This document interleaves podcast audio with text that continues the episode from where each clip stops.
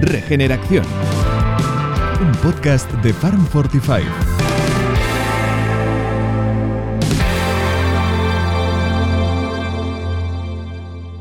Buenas tardes y bienvenidos a un nuevo episodio de Regeneración, el podcast del proyecto Farm Fortify. Un podcast con el que queremos divulgar y comunicar sobre la agroganadería y la agroecología regenerativa, un modelo de gestión del territorio y producción de alimentos que regenera los suelos, la biodiversidad y la salud, tanto la nuestra como la del planeta. Nuestra invitada de hoy lleva muchos años aportando su granito de arena de forma incansable a la regeneración de la agricultura, la ganadería, la alimentación, la nutrición, en fin, muchísimos años ayudando a apoyar este tipo de proyectos. Después de llevarse algunas decepciones con la medicina convencional, la experimentación personal y la lectura de ciertos libros, webs y artículos científicos, Mónica decidió replantearse la validez de muchas suposiciones que hasta entonces siempre le habían parecido verdaderas. Todo lo que aprendió y desaprendió desde entonces lo empezó a divulgar en el blog Disidente, con el cual puso patas arriba muchos de estos axiomas que hasta ahora se han considerado como verdades absolutas. Desde entonces no ha parado de colaborar y aportar a numerosos proyectos que trabajan para acelerar este cambio al modelo regenerativo. En este capítulo nos acompaña Mónica Fernández, que estudió ciencias físicas y tras doctorarse se pasó cuatro años trabajando en un laboratorio de California en los Estados Unidos. Allí tuvo la oportunidad de conocer a grandes personalidades defensoras del modelo de agricultura regenerativa como Joel Salatin o Sally Fallon. Ambos influyeron enormemente en su forma de pensar, llevándola a replantearse muchas de sus creencias preestablecidas, para dar a conocer algunos de sus descubrimientos más sorprendentes y también para romper muchos mitos relacionados con nuestra salud y el bienestar del planeta. En 2013 empezó a escribir su blog Disidente. Desde entonces, ha contribuido de forma clave a proyectos tan relevantes como la plataforma de Hierba y la plataforma Omnívoro para apoyar la comercialización de productores de carne 100% a pasto. Ha colaborado en multitud de eventos y proyectos sobre comunicación, divulgación y comercialización de productos procedentes de la agroganadería regenerativa.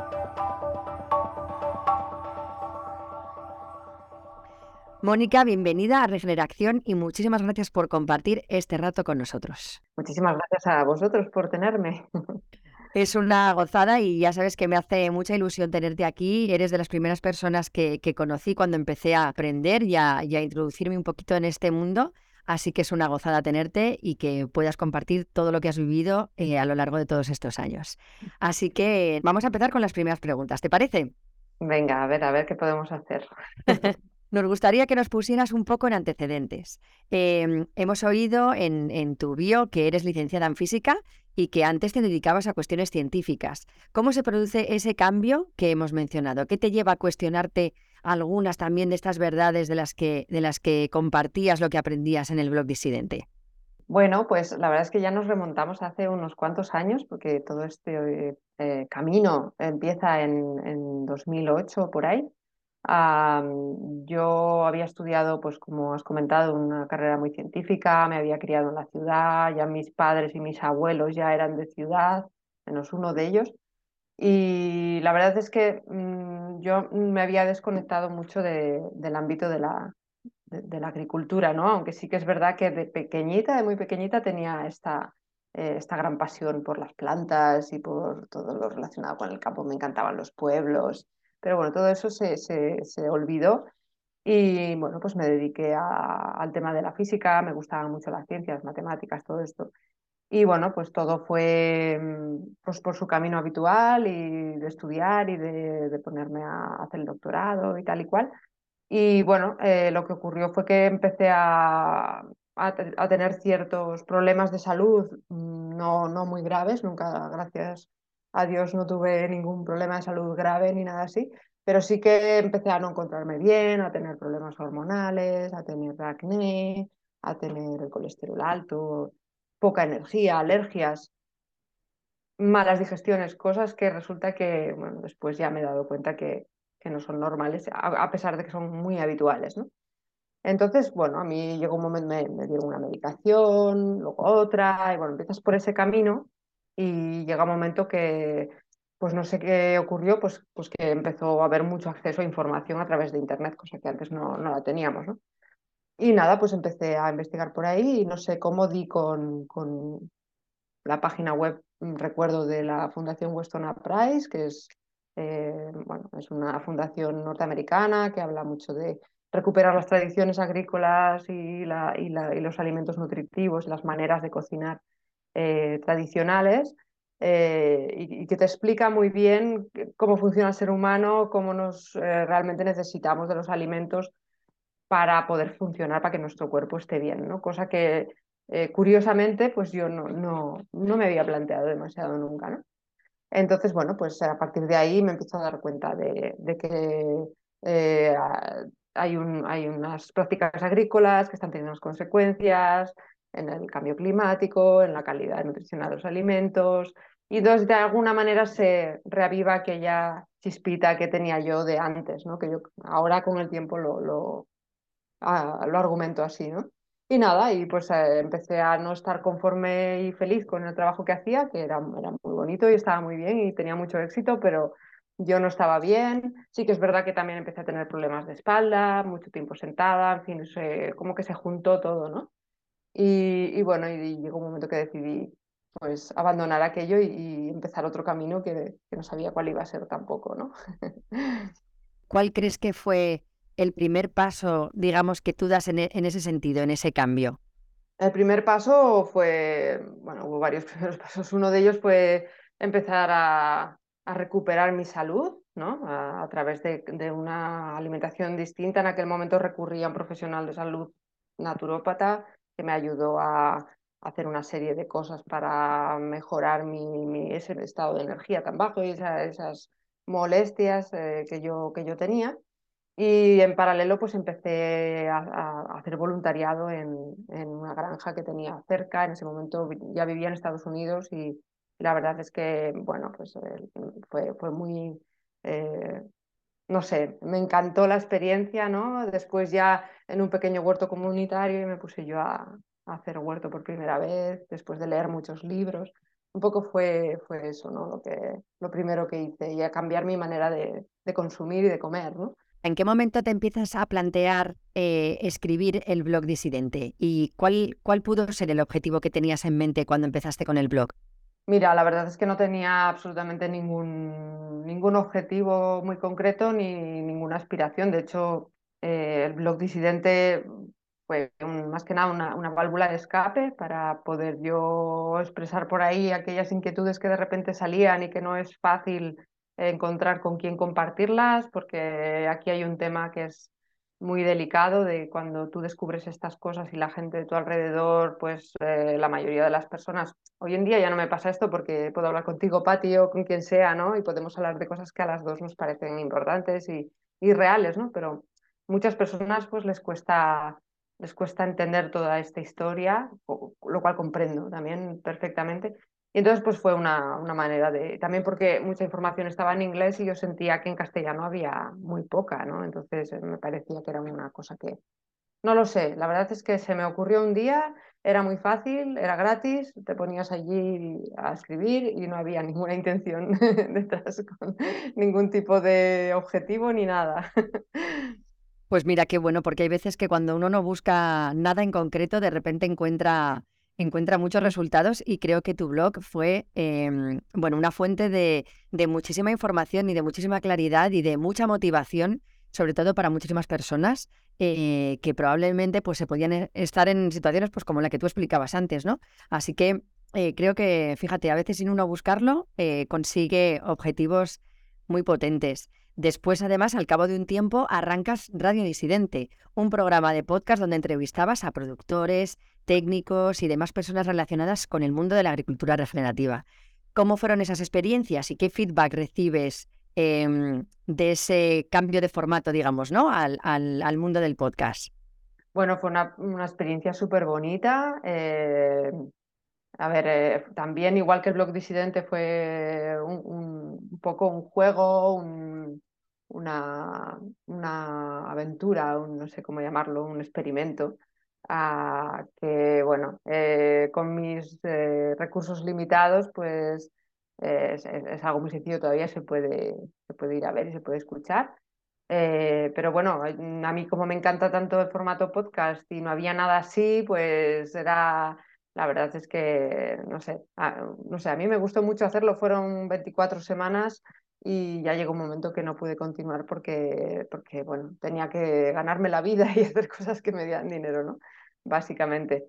Pero bueno, la verdad es que, que fue apasionante hablar con, con todas las personas que, que me contaron eh, pues sus historias, como eh, sobre todo a mí me interesaba mucho entender el punto de vista del agricultor y del ganadero, que me explicaran eh, cómo, mmm, cuáles eran sus dificultades, qué mensaje podían transmitir aquellos productores que a lo mejor ya estaban consiguiendo hacer las cosas, ¿no?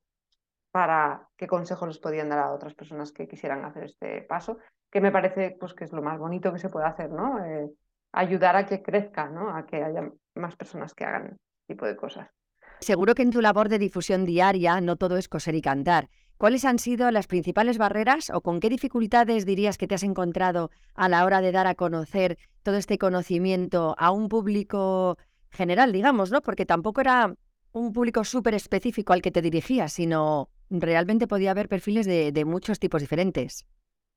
Jolín, la verdad es que no, no lo veo como que haya habido dificultades, ¿no? De hecho, es lo que comentábamos antes, que con el tema del blog, todo fueron puertas que se fueron abriendo solas y en ese sentido yo creo que cuando haces las cosas por, por, por eh, inspiración, por vocación, pues todo fluye muy bien y tampoco si no tienes expectativas, ¿no? Pues no, no, no, no te sabría decir dificultades, pues sí, en el mundo online, en el mundo de las redes sociales, pues siempre, siempre hay, eh, tú, siempre tienes tus haters y tus, eh, ¿cómo se llaman estos otros? Los, los trolls. Los trolls, ¿eh? Pero, pero yo la verdad es que nunca he tenido mucho problema. Mm, para mí me ha servido mucho para ejercitar el músculo de, del diálogo y de, y de intentar siempre pues, poner, buscar puntos en común. Eh, yo he defendido mucho consumo de carne, pues ya tuve ah, interacciones con personas que, que, eligen el vegetarianismo y el veganismo y que a lo mejor se producía un poco de... Pero nunca ha sido una cosa que, que, que haya sido... Mm, no, la verdad es que ha sido fácil. O sea que... Eh, Mónica, durante todos estos años en los que has hecho tantas entrevistas, has leído, has eh, traducido tantos artículos y demás, te habrás encontrado, habrás tenido ocasión de hablar también y de y de poder tener conversaciones con personas pues eh, súper relevantes en, este, en, todo este campo. ¿Cuál dirías que ha sido a lo mejor el encuentro o la entrevista que recuerdes con más cariño? La verdad es que he conocido a un montonazo de gente súper que para mí eran, eran, eran ídolos, ¿no? Eh, y después, pues con el paso de los años, en gran parte gracias a, a trabajar con la editorial Diente de León, eh, pues hemos conocido a un montón de autores increíbles. También con De Hierba se hicieron entrevistas a Sally Fallon.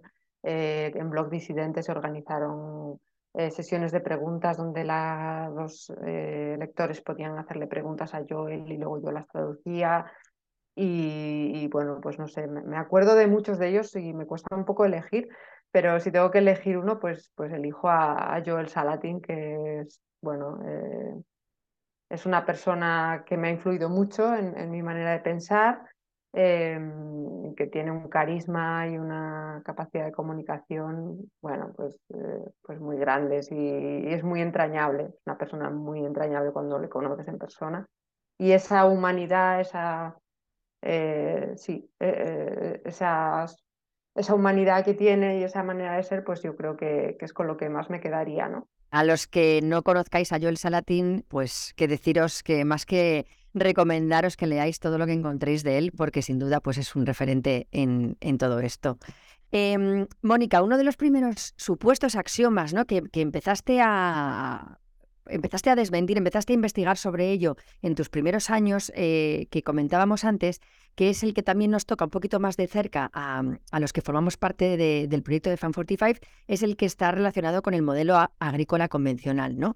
Mm, hace no demasiado y todavía actualmente oímos que la agricultura moderna no destruye el suelo ni la materia orgánica que encontramos, eh, que encontramos en él. ¿Tú qué descubres sobre este axioma? ¿De dónde surge esta creencia? ¿Y cuál crees que es la realidad tras esta afirmación?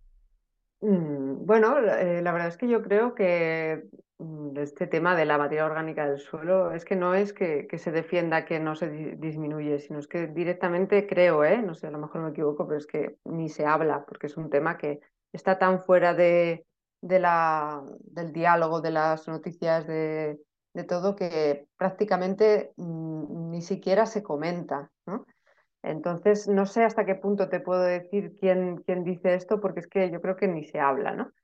Pero eh, lo que sí pienso es que eh, la agricultura, como estos daños que produce y estos cambios en la fertilidad eh, son tan, tan, tan lentos ah, en la escala humana, que realmente el problema está en que no lo vemos.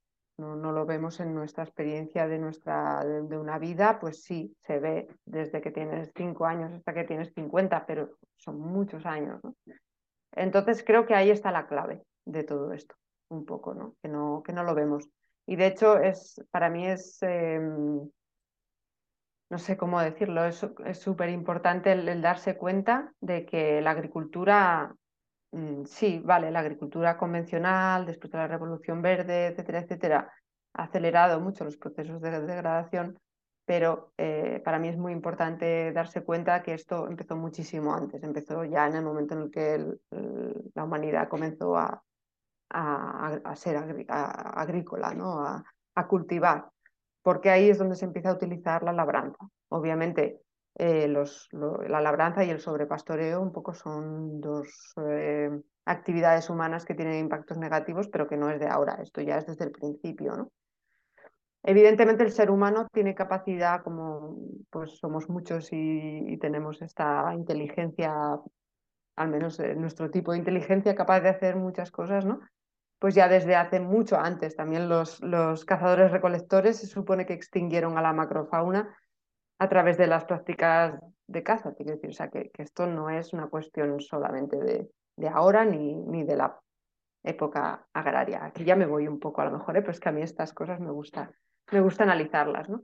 Entonces, bueno, pues por eso eh, la agricultura regenerativa es, eh, es, el sistema que nos plantea que podemos recuperar todo eso que llevamos perdiendo, no desde los años 50, no, desde muchísimo antes. Y el hecho de pensar que lo que ahora hacemos para conseguir alimentos está degradando los ecosistemas, pero que en cambio podríamos hacer otra cosa que no solo no los degradaría, sino que restauraría su estado original y aumentaría la fertilidad y aumentaría la biodiversidad y nos haría más, eh, nos protegería más ante plagas, enfermedades, ante cambios de clima, que también los ha habido antes y han sido muy catastróficos, ¿no? aunque no fueran de origen humano, pues no sé, me parece como súper emocionante, ¿no? Y, creo que vamos en el buen camino. Yo creo en, creo en la ciencia, creo en la humanidad, creo que somos capaces de, de mm, utilizar toda esta información para, para ir a mejor. Mónica, normalmente nos gusta preguntarle a los invitados que definan desde su punto de vista y con su experiencia, ¿no? ¿Qué es la agricultura y la ganadería regenerativa? Para seguir acercando este concepto al público general. Así que desde tu punto de vista, ¿cómo defines la agricultura y la ganadería regenerativa y qué beneficios crees que tiene este modelo frente a otros tipos de agricultura y ganadería? La agricultura y la ganadería regenerativas son sistemas productivos que, por el hecho de estar ahí, de sacar alimentos de, producir alimentos, eh, esa producción a su vez genera una mejora, sobre todo en, la fertilidad del suelo, pero también en la biodiversidad a nivel microscópico dentro del suelo, a nivel macroscópico ya en, los insectos y en toda la fauna que pueda haber en un lugar. Y entonces, eh, digamos que eso es como, como Mm, como el concepto, pero después eh, eso en qué se traduce, ¿no? Pues bueno, eso para, para poder conseguirlo, pues uno podría pensar, bueno, pues es que mm, vamos a desarrollar una tecnología nueva y totalmente distinta y que, echando ahí no sé qué en el suelo, pues vamos a conseguir esto, ¿no? Pues es que no es ese el, el tema porque yo para mí la agricultura regenerativa también parte de un punto de eh, como lo podría decir, de mm, admiración hacia la naturaleza en el sentido y de humildad, como de eh, este sistema que ya hay montado. Es muy complejo, no lo comprendemos del todo y eh, por lo tanto lo mejor que podemos hacer es imitarlo y fijarnos en cómo es, porque ya está muy bien hecho, ¿no? Han sido millones de, miles de millones de años de evolución en el planeta para acoplarnos a ello y sacar todo lo que, lo que nos puede dar. ¿no? no sé si me explico. O sea, yo como científica mm, no tengo nada en contra de la ciencia, eh, ni mucho menos, creo en la ciencia, pero lo que me aporta un poco la, experiencia que tuve en el ámbito mm, mucho más mecánico de la física, no biológico, eh, pues es que eh, el darme cuenta de que estamos muy lejos de poder replicar algo que encima, ¿para qué lo vamos a replicar si ya está ahí, ¿no? Y ya funciona. Entonces, un poco, yo intento verlo siempre con mucha humildad y con cuidado de, a ver, que no, no sabemos tanto como, como puede que nos pensemos. Y eso me gustaría transmitirlo al público general porque a veces convertimos la ciencia en religión y hacemos como, eh, bueno, si lo han dicho los científicos, esto es así. Bueno, pues cuidado porque los científicos son personas, tienen, eh, tienen también sus, sus eh, no sé cómo se dice ahora mismo, sus prejuicios, sus ideas preconcebidas y entonces, bueno, siempre, siempre con cuidado, ¿no? Con lo que hacemos. Totalmente. De hecho, la ciencia al final también va evolucionando en función a, aquellos descubrimientos y aquellos avances eh, científicos que se van haciendo progresivamente, con lo cual eh, incluso la ciencia cambia y la ciencia debe ir cambiando porque al final se basa, se basa en eso. Así que entiendo y, comparto mucho lo que, lo que comentas, Mónica. ¿Cuál dirías que es el descubrimiento que, que haces durante todos estos años que te impacta más? Para mí el darme cuenta de que eh, en el tema de alimentación, por ejemplo, ¿no? Eh, pues yo como no, no, sabía nada de todo esto, pues todo lo que es em, los alimentos procesados, em, pues eh, la leche desnatada, el café descafeinado, el no sé qué, des no sé cuántos, ¿no? Todo esto pues formaba parte de mi vida y, no compraba alimentos reales, no, no compraba comida real, ¿no? Compraba productos eh, me creía que si el light, que si el bajo no sé cuántos, que si el, omega no sé qué. No, todo eso para mí es un, es un choque muy grande. El, y creo que también es lo que le ocurre a muchas personas, muchas de ellas de mi entorno cercano, que si quieres lo podemos hablar también, pero ahí se produce mucha fricción a veces, ¿no? Que, que también es importante saberlo manejar y no intentar tampoco eh, convencer a nadie de nada porque cada uno tiene que hacer su camino. ¿no? Y bueno, pues el tema, de, el tema de las grasas, por ejemplo, también para mí fue muy chocante, ¿no? El descubrir que resulta que el colesterol no es que no sea malo, es que es imprescindible para la vida, ¿no? Una cosa, concepto tan sencillo, yo pues me pensaba, colesterol malo. claro, también hablamos de hace pues que 15 años, que a lo mejor hoy en día ya está un poco más extendida la noción de que hay el colesterol bueno y tal, y cual en aquella época era como, uff, esto es radícalo, ¿no? Malísimo. ¿No? Entonces, bueno, pues, eh, pues eso, todo el tema de las grasas y así en la alimentación para mí fue muy chocante. Me parece muy interesante también lo que comentas de, de cómo eh, poder transmitir esto a tu círculo más cercano. Muchísimo, es muy duro, puedes ver a tus seres queridos más cercanos sufriendo problemas de salud y no quieren eh, hacer determinados cambios. Entonces, tienes que llegar a un momento de, paz con eso y de aceptar de que cada persona es dueña de su, de su cuerpo y de, lo que quiera hacer y, ya está. O sea, eso es parte del proceso de cuando tienes este, este despertar, por llamarlo de alguna manera, ¿no? que, que yo lo pasé mal y, ahora si lo volviera a hacer, pues intentaría tomármelo de otra manera, ¿no? Tras conocer todo el modelo de la agricultura regenerativa, empiezas a llevar a cabo una importante tarea de contribuir a multitud de proyectos de agricultura y ganadería regenerativa, difusión de toda esta información, comercialización de estos eh, productos y uno de estos maravillosos proyectos en los que colaboras desde el principio junto con Quique Pastor, eh, a quien entrevistaremos eh, un poquito más adelante, fue la creación de la plataforma de hierba. Cuéntanos, ¿cómo surge de hierba? ¿Cómo fue todo ese inicio de un proyectazo tan, tan relevante como ha sido la plataforma de hierba? Pues mira, eh, la, idea surge totalmente de Quique. Eh, Quique un día me, en un encuentro que, nos vimos de algún curso, de alguna charla de, temas de estos, me, me, dijo, vamos a tomarnos un café que te quiero contar una cosa. Y entonces fuimos a, a una cafetería y ahí me, explicó cuál era su idea, ¿no? Él como ganadero que por, por, su propia experiencia y observación se había dado cuenta ya de que sus animales rumiantes no, necesitaban comer granos ni cereales, ¿no? Un poco por esa imitación a la naturaleza de la que hablábamos, ¿no? Que esto me lo he encontrado en más ocasiones. Hay muchos ganaderos que han llegado ahí sin necesidad de haber escuchado de otro sitio el concepto de carne de pasto, ¿no? Entonces, bueno, pues él como encontró que en mi blog yo hablaba de estos temas, pues dijo, ostras, pues, pues qué bien, ¿no? Que, que hay alguien que tiene los conocimientos para poder plasmar o comunicar eh, todo esto y bueno, la verdad es que fue un proceso muy largo, como todos los proyectos que seguro que estás de acuerdo conmigo, Patti, cuando se empieza cualquier cosa, todo es muy difuso, hay que concretar, hay que llevarlo a tierra, hay que darle forma y hay que, bueno, poner en su sitio muchas piezas.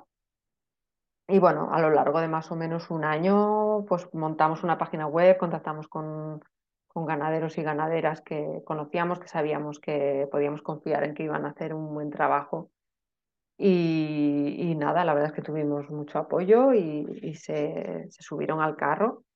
Y bueno, el proyecto ha seguido evolucionando y yo estoy muy contenta de haber podido colaborar y ayudar y poner mi, bueno, pues eso, mi, mi, contribución a que, a que esto ocurra, porque es importante que, que se creen este tipo de colectivos para defender estas prácticas, ¿no? O sea que, la muy agradecida a Quique y a todos los demás por, por haber confiado en mí. Qué bien.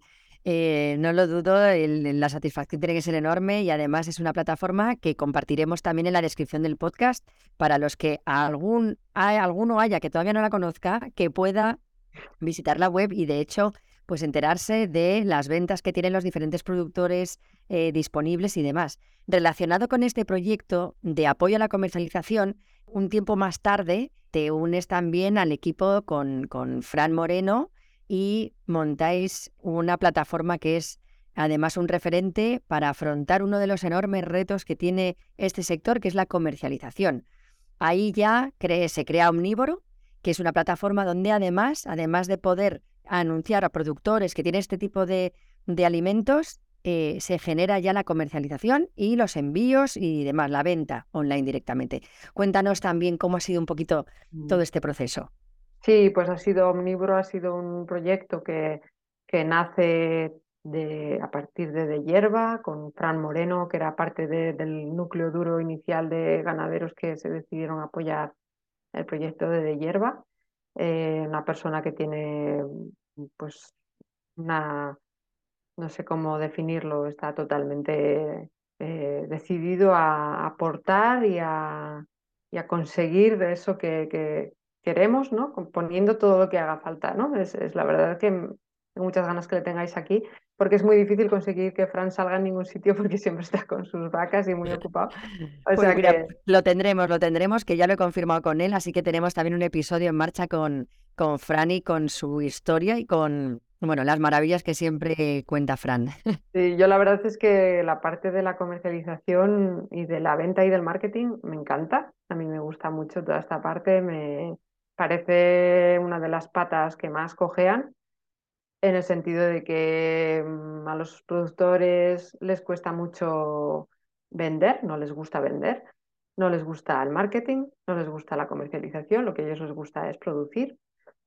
Y eso está muy bien, pero para ganarnos la vida tenemos que, tenemos que vender nuestros productos y tenemos que venderlos bien y tenemos que, que cobrarlos al precio que hay que cobrarlos. Entonces, esto es una, eh, es un tema delicado, es un tema que, como casi todos ellos lo quieren hacer siempre por una motivación que nace muy desde lo social, desde lo ambiental, no, no gusta tener que cobrar eh, los productos al precio que, que, se necesita para que todo, porque claro, no es que sea caro, es que lo, lo otro es demasiado barato, ¿no?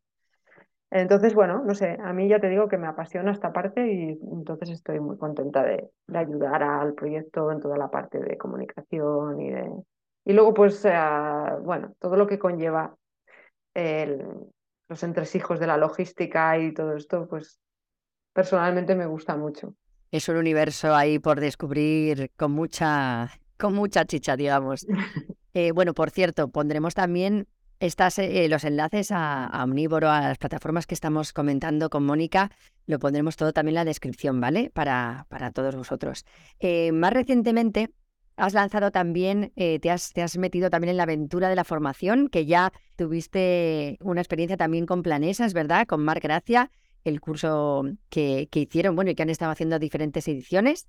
Y también te lanzas junto con Francesc Font, hablábamos con él hace unos episodios, esta Academia Online de Agricultura Regenerativa de Region Academy. Eh, cuéntame, ¿qué tal es la, toda esta parte de la formación y en concreto también de la formación online, ¿no? Creo que también la formación a productores que buscan esa transición es otro de los retos en este mundo, así que me gustaría preguntarte por ello.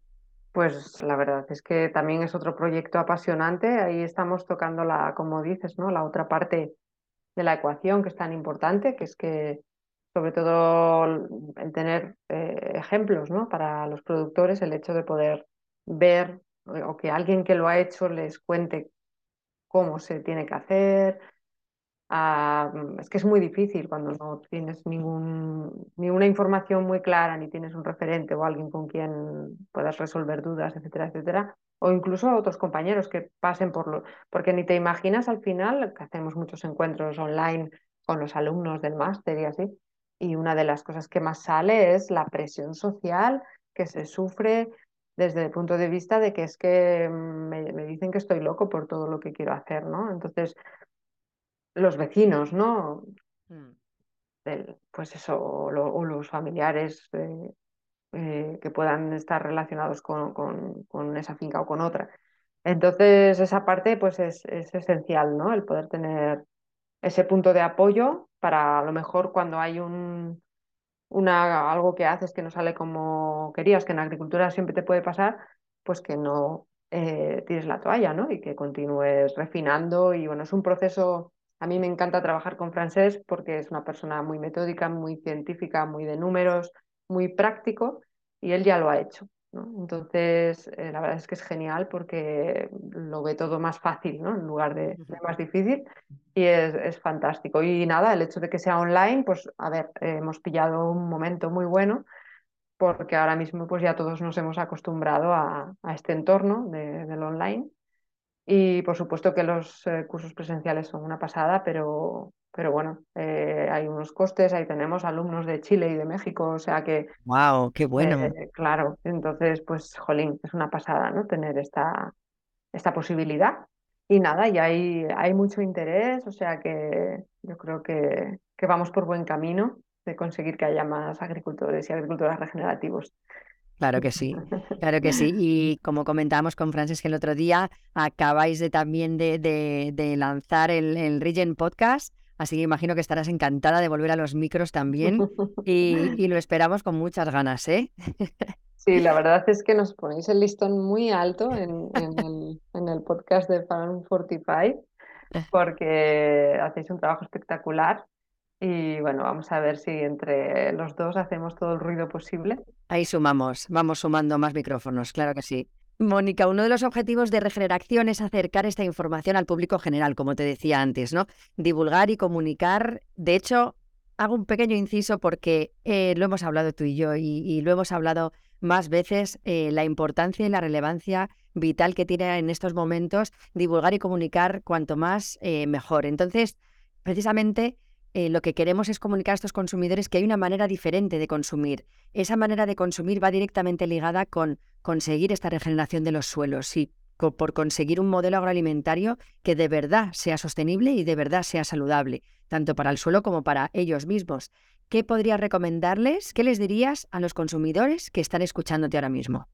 Sí, aquí mm, me parece importante decir una cosa, que es que a ver, eh, no todo el mundo puede consumir todo en ecológico, de hecho casi nadie puede. siendo realistas, ¿no? Hay, hoy en día hay mucha gente que está pasándolo mal, que no tienen dinero para llegar a fin de mes con todo lo que ha subido el precio de todo. Y bueno, y siempre ha pasado y siempre pasará, y, cada persona tiene distintas etapas también, ¿no? En las que tiene más capacidad o menos para entonces, lo primero de todo es que si no puedes hacerlo, eh, todo bien, no, no pasa nada, ¿no? porque es que si no es un poquito desesperante, ¿no? según el caso. Entonces, ahí sobre todo lo importante es priorizar. Primero, em, hay que tener en cuenta que el, según el último estudio que, que pude ver, eh, la cantidad promedio de euros que se gasta cada español en, en, comida ecológica al año creo que son unos 40 euros al año. ¿vale? O sea, si no ha subido mucho desde la última estadística que yo vi. Entonces, ¿eso qué significa? Que, que, hay que hacer muy poquito en realidad para contribuir a, a, un cambio real. ¿no? Entonces, a mí eso me libera mucho porque yo no, no le diría nunca a los oyentes que, que tienen que coger ahora y ponerse a buscar todos los productos de regenerativos absolutamente y no volver nunca más al supermercado. Yo voy al supermercado, eh, no, he llegado a ese nivel todavía de, perfección. Entonces, mm, para mí es mucho más positivo, mucho más constructivo, mucho menos frustrante, ¿no? Verlo desde ese punto de vista como algo a añadir. Esto es como cuando te pones a hacer una dieta de estas de paleo, keto, lo que sea, ¿no? Para mejorar tu salud y resulta que de repente tienes que quitar, quitar, quitar y, todo se convierte en algo muy estresante, muy negativo, cuando es mucho mejor decir, bueno, pues qué cosas buenas puedo hacer, voy a, voy a, incorporarlas, ¿no? Entonces, en este caso, ¿qué podemos incorporar? Pues yo recomendaría siempre intentar eh, comprar al productor. O sea, si está envasado, si viene de otro país y es de una empresa que no puedes saber si realmente tiene una y no estoy diciendo que, que las empresas sean malas ni hagan cosas malas, ¿eh? pero siempre es mucho más, tiene mucho más impacto si tú puedes comprarle lo que sea a ese productor que a lo mejor pues no es regenerativo, pero resulta que está en tu pueblo y no utiliza tóxicos y además a lo mejor le puedes hablar de todo esto y, sabes, no sé, para mí va más por ahí la cosa. O sea que...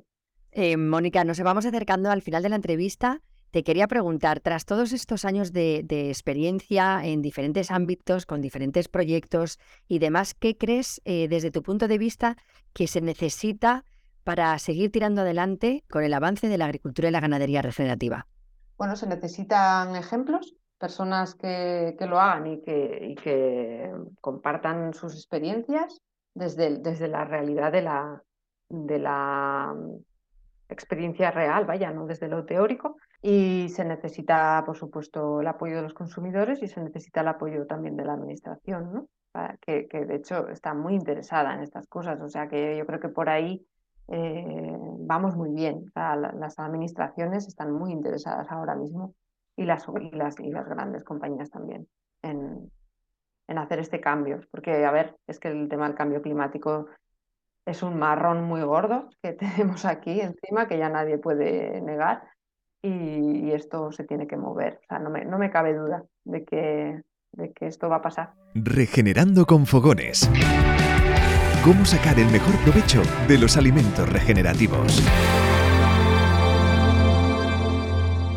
Bien, Mónica, en esta sección lo que te pedimos es que nos cuentes brevemente qué receta nos prepararías teniendo en cuenta la conversación que acabamos de tener. Bueno, pues sobre todo prepararía una receta eh, con ingredientes, con comida real, ¿no? Con el mínimo posible de, envoltorios y de paquetitos y de cosas con ingredientes escritos, ¿vale? Acostumbrarnos pues a hacer la mayonesa, el guacamole, eh, todo, en, eh, intentar hacerlo en casa, porque es que cocinar es, es una eh, una habilidad que no podemos perder, que nos da, nos da la autonomía de cuidarnos y de saber lo que estamos consumiendo. ¿no? Entonces, eh, la premisa es esa sin ningún tipo de, mm, de restricción, a no ser que, que necesites restringir algo. Y bueno, yo me decantaría, por supuesto, por alguna una carne de pasto eh, seguramente pues eso de vacuno, 100% de pasto de omnívoro, eh, pues podría prepararos unas hamburguesas que es muy fácil eh, a la plancha, ¿no? La carne de pasto es bueno dejarla temperar y cocinarla a un fuego tampoco muy fuerte y poco hecha, ¿no? Entonces ah, haría, haría algo así y luego lo acompañaría de, de unas verduras o una ensalada de una huerta ecológica cercana y, un buen aceite podría ser el de Frances Font aliñado y ya está, yo con eso vamos feliz. Pues con este hambre que nos suele caracterizar esta sección, que nos quedamos todos con esa imagen en la cabeza, pasamos a la siguiente sección. Pasemos a la acción. Un consejo para pasar a la acción y cambiar las cosas. Bien, Mónica, pues después de disfrutar tanto con tu conversación, nos gustaría que cerraras el podcast dando un breve consejo a nuestros oyentes. ¿Con qué mensaje querrías cerrar tú este episodio? Para mí es muy importante que si hay personas que están empezando a descubrir todas estas cosas, que se lo tomen con calma, que no se obsesionen, que vayan haciendo lo que esté en su mano por apoyar las iniciativas cercanas y los proyectos eh, que puedan ponerles cara siempre es bueno y, y, ya está, es que no, no, es, no es tan, tan complicado ¿no? ni, ni nos tenemos que, que, obsesionar y sobre todo tampoco me gusta nada hacer bandos, ¿no? Eh, es una cosa que yo creo que evolutivamente el ser humano tiene mucha tendencia a hacer y entonces pues si podemos tener eh, amigos partidarios de la agricultura convencional, que no pasa nada, que podemos ser todos amigos y, hablar de todo esto cuando vayamos por ahí a divertirnos. O sea que. ¿Quieres participar? ¿Quieres proponer una invitada e invitado? Escríbenos a info@farm45.io. Ha sido un auténtico placer contar contigo hoy en Regeneración. Eh, nos ha encantado romper esos mitos de los que hemos hablado contigo y te deseamos personalmente que tengas muchísimo éxito en todos los eh, proyectos en los que colaboras ahora y en los que seguirás colaborando más adelante. Así que muchísimas, muchísimas gracias. Muchísimas gracias a vosotros, Patti, por esta oportunidad, que hacía tiempo que salía yo en este tipo de, medios. Me gusta más estar por detrás o en, en, tu parte de, de, este papel de entrevistadora. o sea que, bueno, espero haber aportado alguna cosa y nada, muchísimas gracias. Muchas gracias a ti, Mónica. Y a vosotros, queridos oyentes, también daros muchas gracias de parte de todo el equipo de Fan45 y por acompañarnos y escucharnos una semana más. Nos vemos en el próximo capítulo. Si quieres disfrutar de todos nuestros contenidos y sin interrupciones, síguenos en nuestros perfiles de iBox, Apple Podcast y Spotify. Síguenos en nuestras redes sociales y en nuestra web farm45.io.